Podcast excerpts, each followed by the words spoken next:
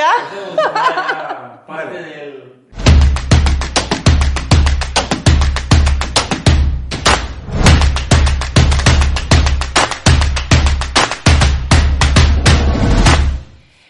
Frances Miralles. Estoy, o sea, estoy, perdón, vamos a cambiar de la, la lengua. Estoy igual de nerviosa que la primera vez que lo entrevisté, que lo conocí, que fue en tu casa.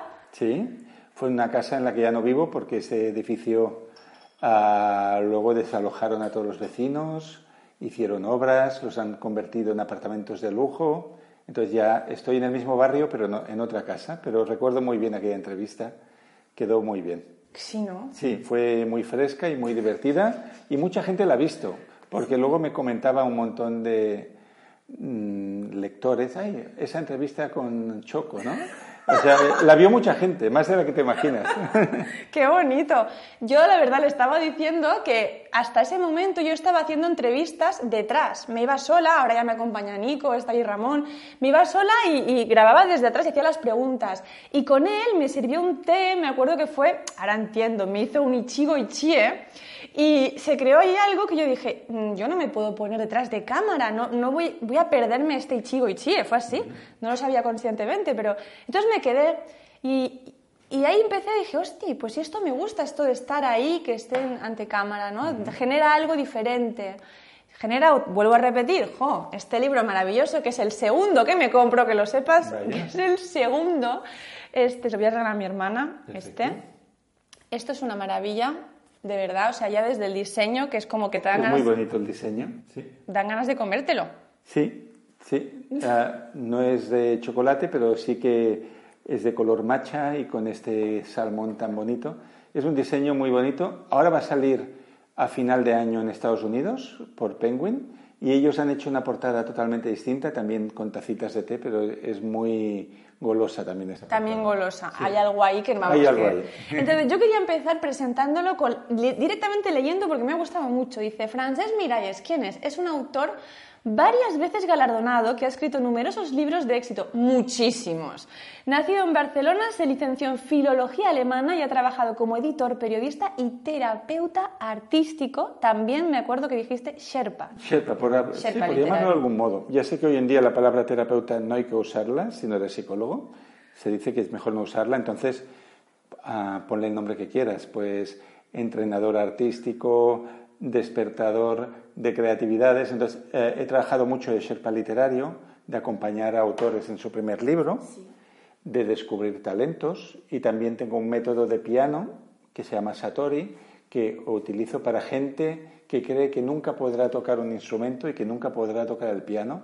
Entonces, es un método ah, que lo que sirve es para romper barreras mentales, para demostrarte que desde la primera hora puedes estar tocando el piano a dos manos y que te resulta increíblemente fácil.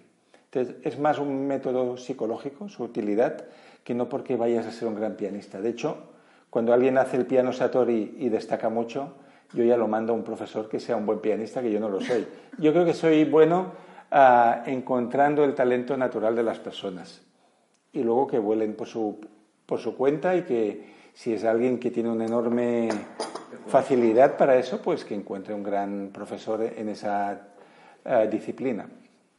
Francés, tú me estás dejando con la boca abierta dos veces ya. Bueno, quizás de aquí a unos años, cuando hagamos la próxima entrevista, podemos hacer una muestra real de cómo se trabaja con el piano, de esta forma, y tú te pondrás a tocar el piano. Pero es que tú sabes, a ver, Nico, que, no- que es verdad. ¿Qué es lo que yo siempre digo? Ay, qué sueño que nunca voy a poder llevar a cabo Claro. es tocar el piano. Este- Está al alcance de tu mano, de tus manos, porque ¿Qué? lo vas a La- tocar con, con, con las dos. ¿Quedamos en eso? Quedamos en eso. ¿Queda grabado? Vamos a retransmitir una sesión de piano Satori. qué fuerte. ¿Y por qué ese nombre? Porque Satori es una palabra que se usa en Zen para hablar de la iluminación súbita, ¿no? Cuando de repente lo ves todo muy claro, de repente tienes un acceso a, a- a una conciencia superior, a, a una mirada mucho más amplia sobre la realidad y comprendes cosas. Pues este método de piano, que está inspirado en el de mi maestro, que se llama Antonio Ortuño, yo lo he simplificado un poco más porque soy peor pianista que él, lo que busca es un despertar, un, un satori, una iluminación de que de repente tú te das cuenta, pero si puedo tocar el piano. Y siempre he pensado que yo no lo haría, ¿no? Entonces, es sobre todo una manera de derribar muros mentales, que luego una vez el alumno o la alumna toca el piano, que pensaba que nunca lo haría, se atreve a otras cosas. Pues quien pensaba que no tendría pareja, igual se atreve a mostrarse un poco más, o quien tiene un libro pendiente de escribir y no sabe cómo empezar, pues ya fluyes con eso, ¿no? Entonces, cuando tú abres el grifo de la creatividad en cualquier lugar, en cualquier ámbito del arte, se abren los demás al mismo tiempo. Entonces, por eso es, bueno que ayudemos a la gente a hacer cosas que nunca han hecho, ¿no? a atreverse a hacer cosas diferentes. Ay, tengo ahí reservado un día, un día con avioneta. Ah, bueno. Eso también te va a ampliar horizontes de otra manera. A nivel visual vas a ver la Tierra de, otra manera. Y de chuchi también. Y de chuchi. Está sin motor. Ah, bueno. ¿Eh? Uf. Un, aeroplano. ¿Un aeroplano? Sí. Bueno, bueno. A ver, yo estoy flipando. Eh, bueno, me ha gustado muchísimo. Actualmente eh, da conferencias en todo el mundo y escribe sobre psicología y espiritualidad en diferentes medios, que es lo que estabas diciéndome tú antes, ¿no? Yo le estaba diciendo que me, hago llamar, ¿qué eres? Coach. Digo, no, yo ahora me hago llamar inspiradora, que es mueve la voluntad del otro, el que inspira, ¿no? De alguna o sea, tu papel es, tu rol es de inspiradora. Sí. Vale, está muy bien este mundo necesita mucha inspiración. Es que yo tengo mucha, mucha, mucha, pues, mm, actitud chocolatera, que lo llamo yo, tengo muchas ganas, contagio mucho, me soy muy empática, eh, me flipa dar energía, como impulsar. Entonces dije, y me vino el nombre, siempre buscaba gente inspiradora, siempre yo me lleno también de ello. Entonces dije, yo considero, me decía la gente, tú eres muy inspiradora. Entonces de ahí surgió. Pero bueno, eso que me decían, me ha dicho, estudia psicología.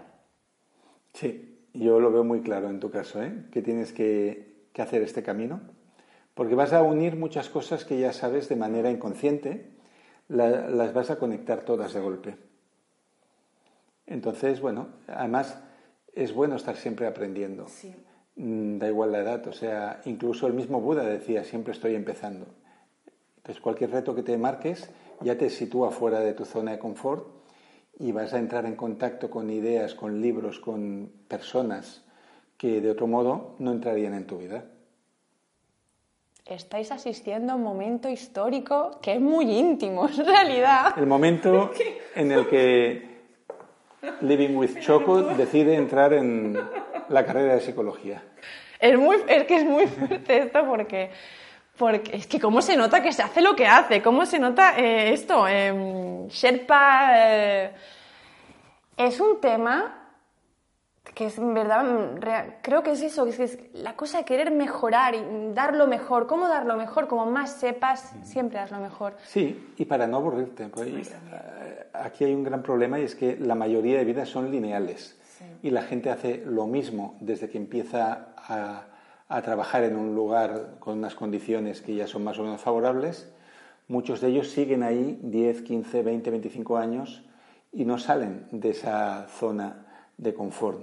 Con lo cual, mm, todo lo que es tu espíritu infantil, juvenil, tu parte de explorador, que la tenemos todos, queda totalmente enterrada y te conviertes en un ser apático, lo que en Alemania llaman ratones grises que son personas que solo sirven para ir al trabajo, fichar ¿eh? y pagar facturas. O todos hemos sido ratón gris en algún momento de nuestra vida. en algún momento sí, es verdad. Lo bueno es darse cuenta y decir, bueno, no cantaban aquellas que solo se vive una vez, pues no quiero ser un ratón gris toda mi vida. Quiero experimentar, aunque sea para estrellarme para contra la pared, ¿no? Y quiero aprender cosas.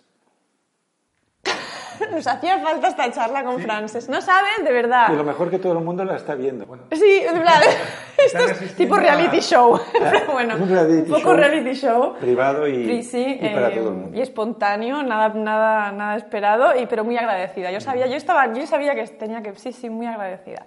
Entonces, bueno, ya he leído, ya lo he presentado, ya sabemos quién es, ya creo que ya ha hecho pero es que como escritor especialmente, eh, a mí me encanta de ti que escribes mucho colaborando, en colaboración. Sí, esto es quizás un efecto colateral de haber viajado tanto y haber conocido a tanta gente, que contactas con autores, contactas con personas con las que tienes afinidad y eso hace que de repente te pongas a escribir con alguien como Héctor García, que nos conocimos en Tokio, cuando yo estaba en un viaje de documentación a Kioto para una novela que se llamó Wabi Sabi. Y de repente se nos ocurre ir a la aldea de los centenarios, unos meses más tarde, para entrevistar a, a las personas mayores del pueblo con el récord Guinness de longevidad en el mundo. Entonces, cuando conoces a mucha gente, acabas haciendo numerosas colaboraciones, más para pasártelo bien y, y hacer cosas juntos, que no porque no puedas escribir un libro solo, o el otro no pueda, ¿no? sino convertir eh, la creación artística en una ceremonia, en una pequeña o, o larga ceremonia del té en la que vamos a compartir cosas inolvidables. ¿no? El libro del baño, que ¿cómo se llama exactamente? Lo tengo en casa, me lo he dejado este, el del baño de los bosques, el del baño del bosque. Shinrin-yoku. Ah, así empieza, ¿no? Que estáis ahí en Sí, la... que estamos allí en, un- en unos bosques cerca del monte Fuji y que empezamos a desestresarnos caminando por el bosque. Luego en el de Ichigo-Ichie estamos en una tetería al principio, en Ah, Kioto. Y, y bueno, ah, para mí escribir un libro es importante que el alma del autor esté allí. Por eso yo cuando dirijo a veces una primera escritura o a veces son autores que son psiquiatras, que son psicólogos, y empiezo a leer con el autor lo que ha escrito y digo, pero tú no estás en este libro, tú estás poniendo teorías, pero sería interesante que hablaras de tus experiencias, de cuándo tuviste miedo, de cuándo te sentiste ante un caso que no podías resolverlo, porque esa parte humana es la que más interesa a los lectores y lo, lo que más nos gusta ver de los demás. El conocimiento en sí ya está en los libros, ¿no? Pero hay algo único que toda persona tiene y que debe transmitirlo cuando se comunica con un público, que es lo que tú haces con tus programas, ¿no? Ser tú misma. Total, es que no, no tengo otra opción. Pues yo estoy enamoradita. Mira que me gusta cuando colaboras con Alex Rovira. No me he leído el que, el que has hecho, que también fue una flor de causalidad, con Sonia Fernández Vidal, Sí. el desayuno con partículas. No me lo he leído. Ese es para aprender física cuántica y yo ahí hago de periodista, De- puramente. vale. Entrevistándola, ella habla de mí, de experiencias que hemos hecho juntos, pero sí, de hecho, Sonia Fernández Vidal fue quien me puso el, el nombre de Sherpa Literario, porque ella decía que le había ayudado mucho a subir su primera cima, que fue la novela infantil, pero que ha leído todo el mundo, La puerta de los trece rojos. Yo la vi a ella en una conferencia de pequeño comité de siete ocho personas y dije, esta chica tiene un libro. Entonces hablé con ella, organizamos el trabajo, la ascensión, las cuerdas, los sherpas, todo. Y cuando terminó el libro, que, se, que tuvo como 14 o 15 traducciones a otros idiomas, vendió 120.000 ejemplares en España, salió en el programa de Licker en todas partes, pues de repente la física cuántica, Sí, sí, que, era como, que era como algo imposible de comprender para la gente, ella supo poner una cara amable y un mensaje mucho más fácil para que todo el mundo pudiera acercarse. Mi pasión. Y pasión, claro, pasión por la divulgación. Por eso yo a Sonia la comparo con Carl Sagan. Carl Sagan era a la astrofísica lo que Sonia Fernández Vidal es a la física cuántica. Sonia, que sepas que si en algún momento te puedo entrevistar, estaré encantada porque me enamoré de ella. O sea, Mira, acaba de tener su segundo hijo, ¿en serio? pero yo creo que, que- que de aquí a un año sí que será posible venir aquí. Dale, porque de verdad, bueno, como la mayoría, no o sea, es una mujer que enamora. Porque tiene pasión por enseñar, pasión por compartir, lo hace desde la humildad, desde la amabilidad, desde la simpatía. Y eso hace, como cuando hemos tenido en el instituto un profesor que es muy empático y que conecta con los chicos y que se ríe, pues hace que ames esa materia por la manera en la que te la están enseñando. ¿no? Total.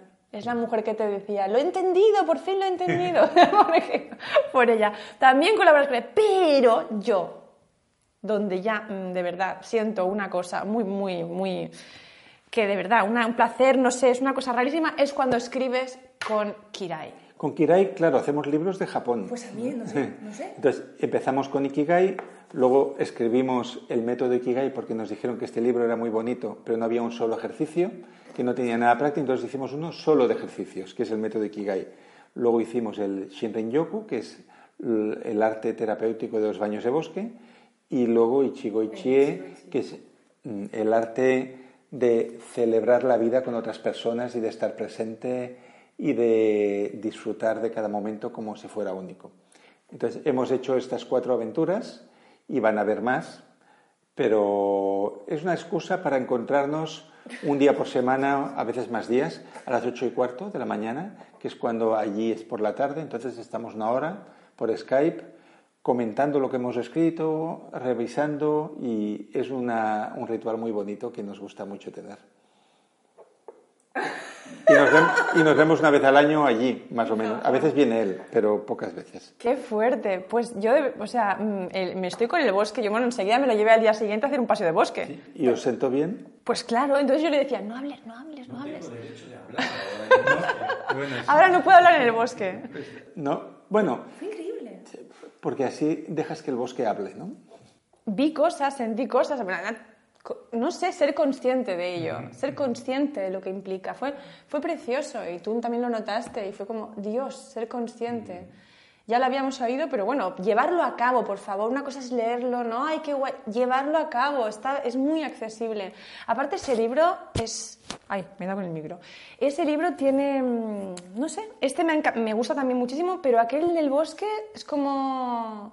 Hay algo que se... Bueno, quizás porque a ti te llama mucho la naturaleza y tienes necesidad de reencontrarte con ella, ¿no? Con tu hogar original.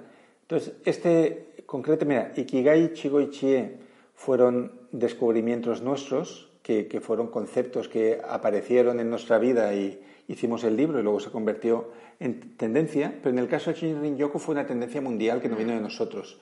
Eh, se publicaron unos datos de la, de la Agencia Nacional de los Bosques de Japón, donde demostraban con estudios universitarios que ir una vez a la semana al bosque tenía muchos beneficios para la salud y autores de todo el mundo se pusieron a escribir sobre esto. Y el nuestro fue uno de los cuatro o cinco importantes que salieron. ¿no? Entonces, también nosotros nos fuimos al bosque a ver qué pasaba con nuestro cuerpo, con nuestra mente, con nuestro espíritu y, y rascamos mucho sobre de dónde viene todo esto de ir a los bosques. ¿no? En el caso de Oriente, los sabios taoístas que vivían en China ya se fueron a vivir a los bosques para reconectar con algo muy profundo. Si miramos referentes más cercanos a nosotros, pues tenemos la experiencia de Thoreau, el filósofo norteamericano que en el siglo XIX decidió irse dos años, dos meses y dos días a una cabaña en unos bosques cerca de Boston para ver qué pasaba cuando te dedicas a hacer una vida totalmente sencilla. Y escribió un libro maravilloso, no, tan fácil de entender como la gente cree, porque es un libro de notas, de un diario que a veces no tiene mucho hilo conductor, que se llama Walden o de la vida en los bosques, que es un clásico.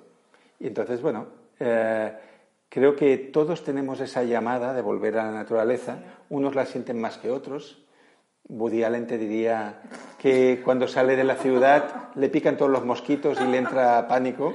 Pero bueno, sí. realmente nuestro hogar es ese. Es ese. Me gusta mucho lo que decís, que eso, que, que sí, que somos seres sociales, pero que antes que nada somos seres de la naturaleza. De la naturaleza, sí. Porque hasta relativamente poco, dentro de lo que es la historia de la humanidad, un porcentaje muy pequeño, siempre estuvimos en los bosques.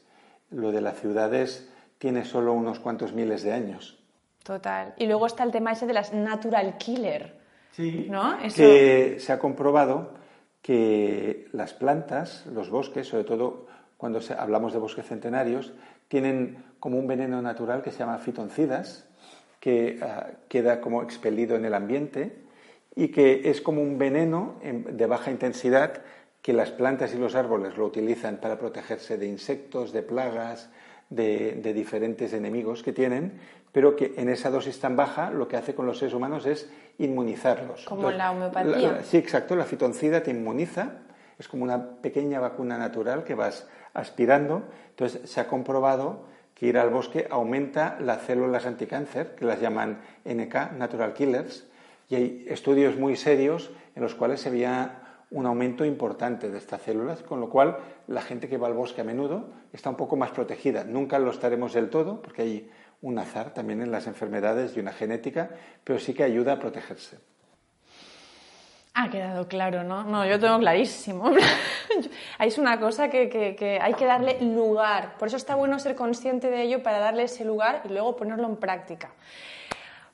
Estoy, estoy alucinando con un montón de cosas, causalidades que están ahí. Eh, espérate, que ahora me he mareado, porque tenía un montón de, de esto, multi... Ah, vale, sí, sí, sí. Eh, también nombras la logoterapia, sí. que para el flow en esta estamos hablando del Ikigai ahora, Sí, ¿vale? estamos En hablando de, en general. De en cosas. general, pero el Ikigai, ¿cómo definirías el Ikigai? Que es el que tú, esto, esto lo ha puesto de moda el, el francés Y el Kirai. y el Kirai, pero a nivel mundial, que sale en el New York como era el New York no sé qué. Sí, el- a ver, de- es el libro español más traducido de la historia, quizás, porque tiene 54 traducciones. Al menos como ensayo, desde que existen los libros como un producto que está en las librerías, creo que no hay ninguno que haya tenido tantas traducciones. Sí, sí. Espera, Y- ¿puedes repetir muy fuerte? Sí, es el, es el libro más traducido porque tiene 54 traducciones. Como ensayo yo creo que no hay ningún otro. Y ha sido un éxito especialmente en Estados Unidos porque Oprah lo sacó en el portal de, de su blog en primera plana. Maricondo también le dedicó un artículo, ella misma. Y luego ah, el último, eh, Mihaly Chister Sí, Mihaly, también ha publicado varios artículos sobre Ikigai. Entonces, la- los grandes referentes en Estados Unidos y en Inglaterra también tienen el libro, les gusta mucho y han hablado de él y eso ha hecho que mucha gente lo conozca. Y entonces este, coincidimos otra o sea, felicidades Francesca, antes que nada. O sea, yo sabía que era mucho el éxito, pero no, no tanto. Este, ¿Cómo lo llevas? Bien, el éxito de los escritores es muy relativo. O sea, los escritores cuando van por la calle nadie sabe quién son. Yo creo que me han reconocido dos veces en mi vida. En un concierto de no sé qué en el Palau Sant Jordi, alguien dijo, tú eres Miralles, ¿no? Que me había visto en la televisión, que no salgo demasiadas veces. Y otra vez en un bar, alguien que tenía un libro donde yo salía en la solapa vio que era yo y me saludó. Pero el resto de tiempo nadie sabe qué cara tienen los escritores. Eso es buenísimo, ¿no te Eso es parece? genial. Sí, porque puedes hacer una vida muy normal. Sí, eh, son, es un éxito discreto.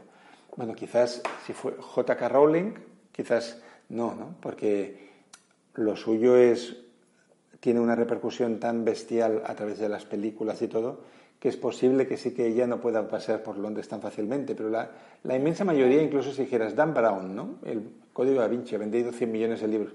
Si este hombre paseara por esta calle, diríamos, bueno, un- una persona cualquiera, ¿no? Un, un turista, un taxista, una persona normal. Hasta que, por, como la Maricondo, te hagas una serie en Netflix. Ahí Si tienes está. una serie en Netflix, entonces ya se acaba tu Te intimidad. ves ahí haciendo una serie del método Ikigai. Yo no, yo no- Es- Estaría bien la serie, pero no sé si soy persona para la cámara, normalmente. Me han entrevistado muchas veces, pero nunca... Por ejemplo, yo eh, empecé aprendiendo teatro antes que escribir y que todo. Tuve una compañía de teatro amateur y nunca me sentí cómodo en el escenario. Creo que me siento más cómodo como profesor que como actor. Entonces, de hecho, cuando voy a dar una charla, que doy muchas, yo soy de los que se sientan. O sea, no, no estoy dando vueltas por el escenario y poniendo PowerPoints y saltando y haciendo payasadas que hacen algunos. Yo pido un taburete alto, me siento y ya desde esa comodidad empiezo a explicar y me siento más profesor que no actor o showman. Para eso ya hay gente que lo hace muy bien. Qué guay. Tío, yo todo el rato, qué guay. Yo haría todo el rato así, qué guay. Pero. Otra, otra y coincidencia, porque en la otra entrevista te dije que me encantaba el libro de la inteligencia emocional. Tú dijiste, ¡buah, qué ensayo! La primera parte, no sé qué. También me he leído el Flow. Bueno, son, es que son libros muy importantes. ¿eh? Inteligencia emocional y Flow son dos ensayos que han influido a todos los demás autores que han salido luego, han influido en todas las ah, investigaciones que tienen que ver con la mente, con la motivación. La misma carrera de psicología está muy impregnada de, de esos conceptos. Con lo cual son dos clásicos, inteligencia emocional por un lado y Flow. Son dos muy buenos libros. Anotadlos, de verdad, o sea, porque es, es ir a las bases, ¿no? Porque a veces tendemos a leer libros, ¿no? Que, que, que beben de ahí. También está bueno ir a las bases para saber más si te interesa de A verdad. veces son ¿no? libros que no son fáciles de leer, Sí, pues es son ensayísticos, entonces a veces hay mucha nota al pie, muchos ejemplos, mucha estadística, pero bueno, puedes obtener muy buenos mensajes y es, son libros muy serios, hechos desde el punto de vista de profesores universitarios que han contrastado los datos con muchas investigaciones y que son fundadores de algo nuevo. Sí, impactante, me- me impacta. Entonces, espérate, que también quería leer yo algo, algo Ichigo, así, por favor. Esto, está bien, ya empecé con el Ichigo y yo abro y veo esta gloria. Ahí voy. Lo voy a leer, ¿sí?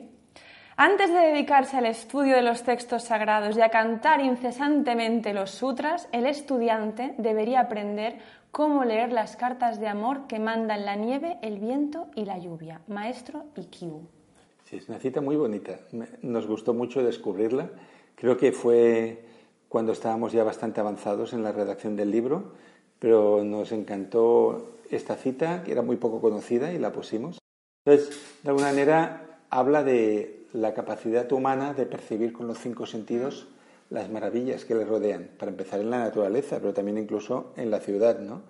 Pero que vamos tan, estamos tan acotados hoy en día con los artilugios, con los teléfonos móviles, estamos conectados a tantas cosas que no nos damos cuenta de esas cartas de amor que nos mandan las estaciones, la naturaleza, los olores, las caras de la gente. Nos pasa todo esto de largo porque estamos mirando una pantalla que está muy cercana y donde aparentemente pasan muchas cosas, pero a veces no pasa nada que, te toque el corazón o que te toque el alma, especialmente cuando hay noticias alarmistas como ahora mismo, pues todo el mundo vierte ahí negatividad, negatividad, negatividad. Creo que deberíamos ser más rigurosos con los contenidos que damos a nuestra mente, ¿no? Porque somos como una especie de bibliotecarios de nuestras propias ideas. Entonces, imagínate a alguien que solo estuviera leyendo novelitas bélicas, que está bien un poco, ¿no? Pero que solo leyera eso y no leyera el Quijote. y no leyera Goethe y no leyera Homero y se perdiera todos estos no leyera las grandes novelas de amor, pues creo que cuando surfeamos por las redes y cuando estamos en conversaciones y viendo las noticias, no estamos eligiendo con criterio el alimento de nuestra mente, porque eso es lo que nos entra y viviremos con una calidad u otra mental según lo que hemos ingerido. Y que no somos conscientes, pues nos dejamos llevar por una corriente y vas al metro y todo el mundo está ahí como conectado a las noticias, a, al Facebook, a Twitter, donde hay gente que se insulta. Y todo eso nos afecta, pero no nos damos cuenta a veces. Totalmente Porque todo esto se hace, antes se leían novelas en los metros, ahora muy pocas veces. Pero esto se hace por un eh, efecto que una amiga coach que se llama Xenia Olivia lo llama horror vacui, que es que tenemos miedo al silencio, miedo al vacío, miedo a, a no tener ningún input que nos entre y empezar a pensar. Porque ¿qué pasa si se crea el vacío y de repente no tengo un libro, no tengo un móvil, no tengo una noticia que me entra? Pues que igual me haga preguntas y esas preguntas quizás mmm, acaben siendo incómodas y, quizás será el momento que dices, vaya, pues sí que tengo que estudiar psicología, ¿no? Que sí que me he hecho la pregunta, Francés, y me la he hecho mucho, pero no sabía, no, quería aceptar la respuesta. Pues yo creo que todos nos, encontramos en, este, en, esta situación, ¿no? Que hay cosas que necesitamos preguntarnos, pero que a veces los retrasamos porque la respuesta nos resulta incómoda o va a implicar esfuerzo. Entonces nos mantenemos en ese letargo. Pero bueno, leemos libros inspiradores justamente para eso, para decir, bueno, voy a intentar hacer las cosas de otra manera y quizás voy a salir hoy a la calle dejando el móvil sobre la, mesa de la cocina y ver qué pasa. Ay, por favor, sí. Pues mirar los árboles, ver el tiempo que hace, los ruidos, las caras de la gente, mm, notar tus propios pasos sobre el asfalto pues puede ser una experiencia casi como ir a un parque temático, en el sentido que vivimos de manera totalmente inconsciente, porque estamos siempre conectados a, a un torrente de informaciones que buena parte es de bajísima calidad porque ya tenemos ahora muy bastante asumido el tema de la alimentación saludable, aunque podamos hacer, pues bueno, otro tipo de elecciones conscientes, pero nos cuesta todavía el hecho de ser conscientes de que nos alimentamos también por los sentidos, lo que decía. Nos entra, nos entra el alimento, no solo está en la boca, está en lo que estás viendo, en lo que estás escuchando, en lo que estás diciendo también tú. Eh, todo esto es lo que acabas de decir y es de vital importancia. Yo, por ejemplo, llevo mucho tiempo ya que me cuesta ver mm, películas bélicas, eh, antes las toleraba mucho mejor, ahora es como que digo, Fua, cuando es innecesaria la... ¿Por qué? Yo no, no puedo seguir llenándome de violencia, cosas así. Soy mucho más sensible a lo que está entrando en mí. Claro. Y creo que eso tendríamos Te has vuelto más gourmet de lo que entra en tu mente. Eso es importante. Cuando estás expuesto a una fuente de influencia, como puede ser las redes sociales, una serie, etcétera, hay que chequear cómo te sientes después. Si tú después te sientes bien o mejor, es correcto. Pero si luego te sientes desanimado o un poco confuso o irritado, pues significa que no te hace ningún bien ese alimento que le estás dando a tu mente. Cuidado con las series de Netflix, que no tengo ni idea, pero dicen Walking Dead, no sé qué, unos títulos, y cuando he visto los trailers digo, madre mía. Bueno, a veces el valor artístico Sí. de esa serie Es, es mucho, el es mucho. O, por ejemplo, claro, decimos, va- vamos a ver la película Joker, ¿no? Lógicamente es una película muy cruel y, y muy dura y muy dramática, pero los valores artísticos de la interpretación de Fénix ya compensan esa historia tan dura porque es una gran muestra de grandeza de un alma humana. O sea, solo por ver esa actuación te das cuenta que el ser humano es muy grande. Sí, sí, claro. hay- por lo tanto, el mensaje, el mensaje al final acaba siendo positivo. Eso, piénsalo, o sea, que no sea una cosa de ta ta ta ta ta, ta, sino Sí. que eso, a ver qué me da, que pens- pensemos, sí, está bueno. Es, es, eh, mira, míralo, al final llega la respuesta momento, de la manera menos pensada. Este, Francés, para ir terminando, hijo mío, no, no he hecho casi ninguna pregunta de Da estas. igual, lo mejor es improvisar. Pero de- no ves que, que es impresionante, ¿no? Yo aquí hablando con Ramón y Nico para reafirmar, el otro, la otra vez estaba yo ahí sola diciendo, wow, ahora puedo expresar. Para ir terminando, autoestima, ¿sí? Es uno de los temas que yo más trabajo con las mujeres, es uno de... en- para mí la autoestima está el Ikigai muy ligado. Me gustaría saber cuál es tu, tu opinión sobre la autoestima Mira, en general. La autoestima yo creo que es un tema muy amplio que a veces se quiere tratar en forma de claves, has de hacer esto, no has de hacer aquello, no se puede enfocar así. La autoestima, en mi opinión, depende de cómo nos sentimos útiles al mundo. Una persona que sea muy consciente de su utilidad, por ejemplo, un misionero o misionera, un educador que atiende a personas que tienen mucha necesidad de todo esto, un médico que salva vidas, esa persona es imposible que no tenga autoestima, porque está viendo día a día el efecto de su trabajo y ve que su presencia en el mundo está justificada y que tiene un valor, que él está allí porque ayuda al sufrimiento de los demás, aporta algo muy positivo al mundo. Yo creo que la, la- la falta de autoestima viene cuando nos sentimos vacíos y entonces empezamos a compararnos con los demás, si el otro tiene más belleza, menos belleza, este tiene más dinero, menos dinero, este es más inteligente que yo, pero eso es porque no estamos aún dando nada de valor al mundo. Entonces, para definir la autoestima, a mí hay una película que me gusta muchísimo, que se llama Boyhood, que es un experimento cinematográfico que se hizo de grabar una película durante 12 años con los mismos actores, que se ve toda una vida allí, y Ethan Hawke, que hace de padre, de padre moderno y, desenfadado y un poco cañero, al final de la película, a su hijo, que ya tiene 18 años y va a ir a la universidad, viene a llorarle porque la primera chica con la que ha salido le ha dejado por otro. Entonces, este chico tan sensible y tan maravilloso, pues está hecho polvo porque ha bajado su autoestima viendo que ese primer amor que él tenía depositadas tantas esperanzas, de repente lo deja tirado. Entonces va a hablar con el padre. Y el padre le da dos consejos. Uno tonto, pero necesario, y el segundo muy agudo y que tiene que ver con esto. El primero que le dice es, mira, cualquier minuto ah, invertido en llorar por una chica tonta es un minuto perdido. Y la segunda le dice, "Mm, los problemas que me explicas no tienen nada que ver con lo que es la realidad de este tema. Dice, tú haz algo de valor y habrá cola en la puerta de tu casa. Entonces, ahí da con una clave, ¿no? O sea, a veces buscamos la, la autoestima a través de la apariencia física, de la apariencia que nos da el dinero, pero cuando tú haces algo que sabes que es positivo para el mundo, entonces de repente te conviertes en alguien valioso para ti y para los demás. Entonces la gente viene a ti, ya no eres tú que tiene que buscar la aprobación de los demás, ya estás viendo cuál es tu impacto en el mundo. Entonces, para tener autoestima hay que conectarse al propio Ikigai y a, y a una misión que dentro de tu ámbito mejore el mundo y lo haga un poco mejor de lo que es. ¿Tú sabes que estás describiendo la fórmula que yo utilizo? No lo sabía, porque yo no he ido a tus sesiones. Me estoy asustando. Bueno, eso quiere decir que hemos sintonizado con un mismo universo de cosas. Y aparte yo siempre arranco diciendo lo mismo, no es una cuestión de puntitos, de hay que seguir esta tac, tac, tac, no está tan relacionado con lo físico, no está, es el ikigai. Mira, ¿qué antes es? hemos hablado de un, de un psicólogo y filósofo muy importante para mí, que se llama Xavier Guiche.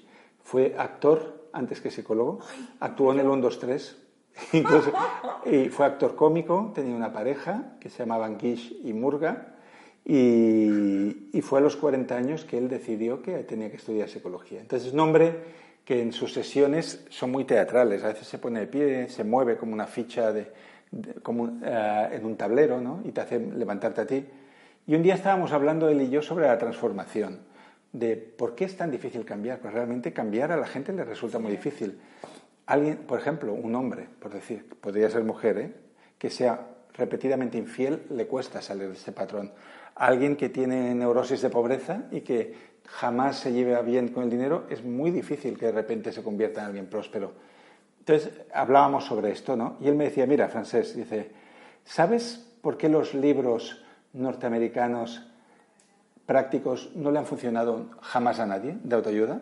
Porque él, digamos una cosa previa, que en el proceso de transformación ve tres elementos, ¿no?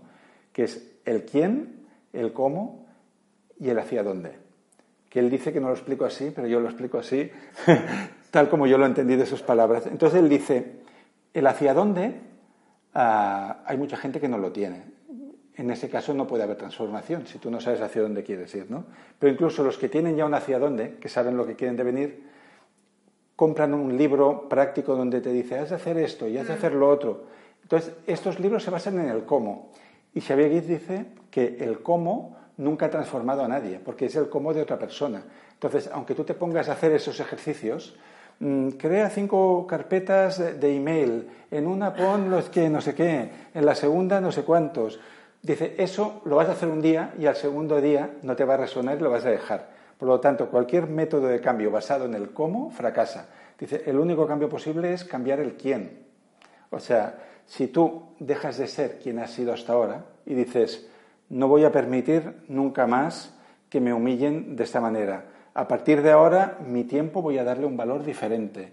A partir de ahora, es- desde este quién modificado, que está enfocado hacia la hacia dónde, los cómo vienen solos. Entonces ya se mueven las cosas hacia otra dirección. Pero si no te cambias a ti mismo, ya te puedes leer mil manuales de instrucciones, porque vas a volver a lo que tú eres.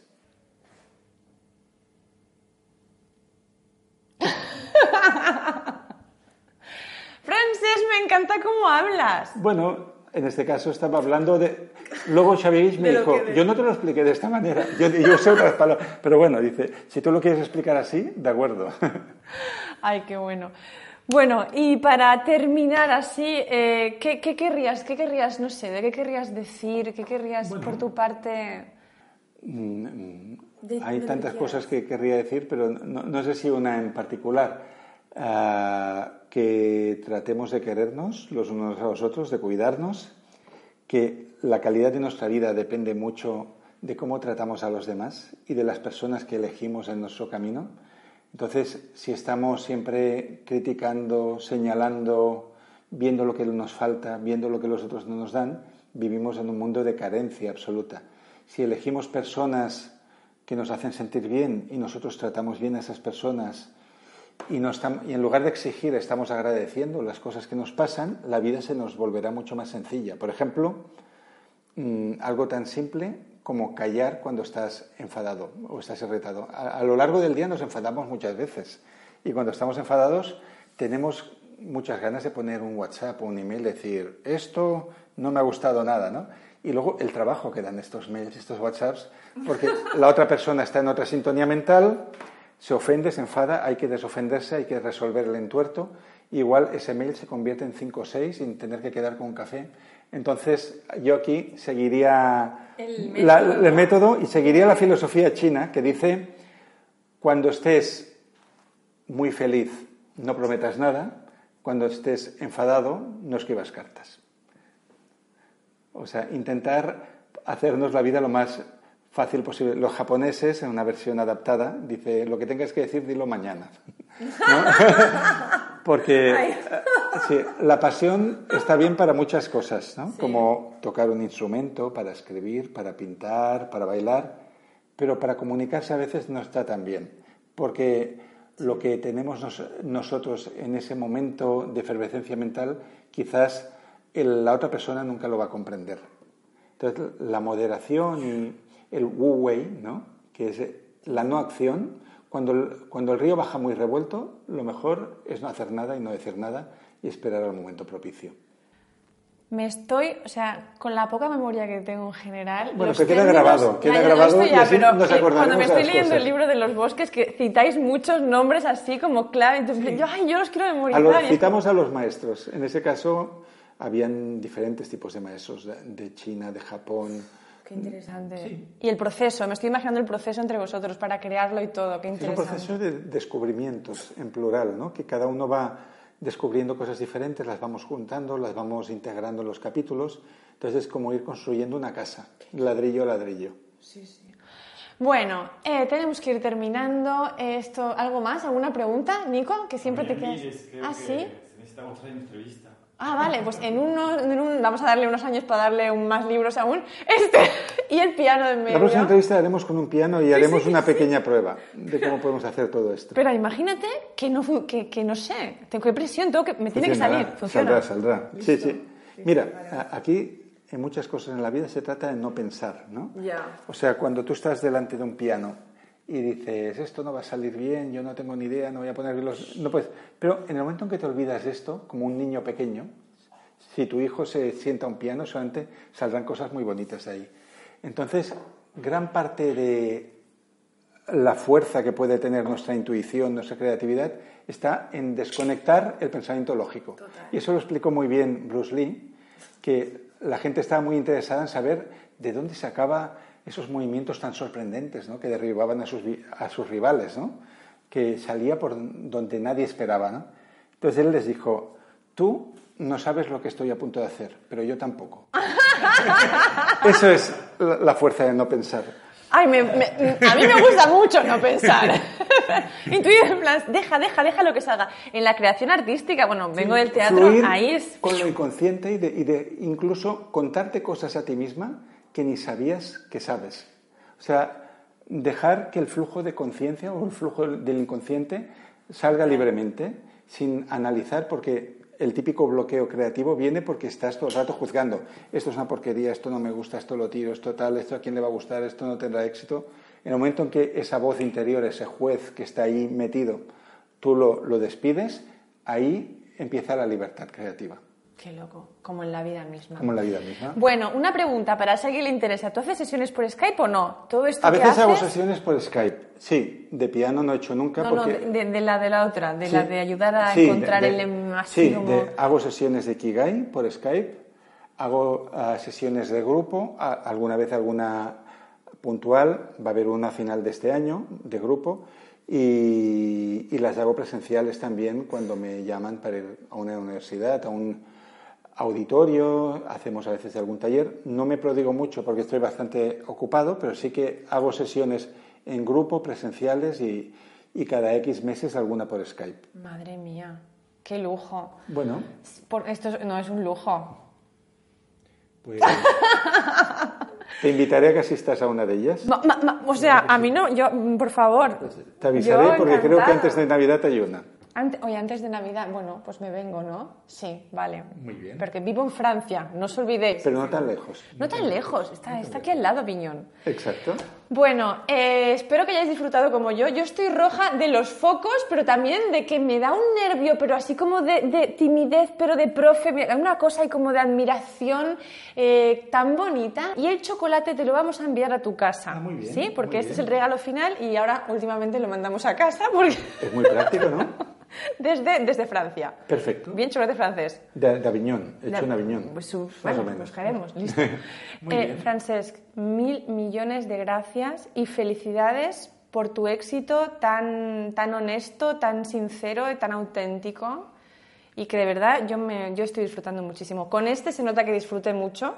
Este, y bueno, y con Ichigo y el otro de los bosques, que no me acuerdo cómo se dice en japonés. Shinrin Yoku. ¿Cómo? Shinrin Yoku. Shinrin Yoku. Sigo disfrutando porque todavía no me lo he terminado. Muchas gracias a ti. Gracias, enormes.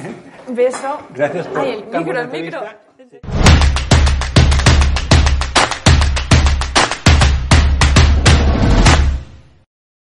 Un gran placer. Francés, qué generoso eres.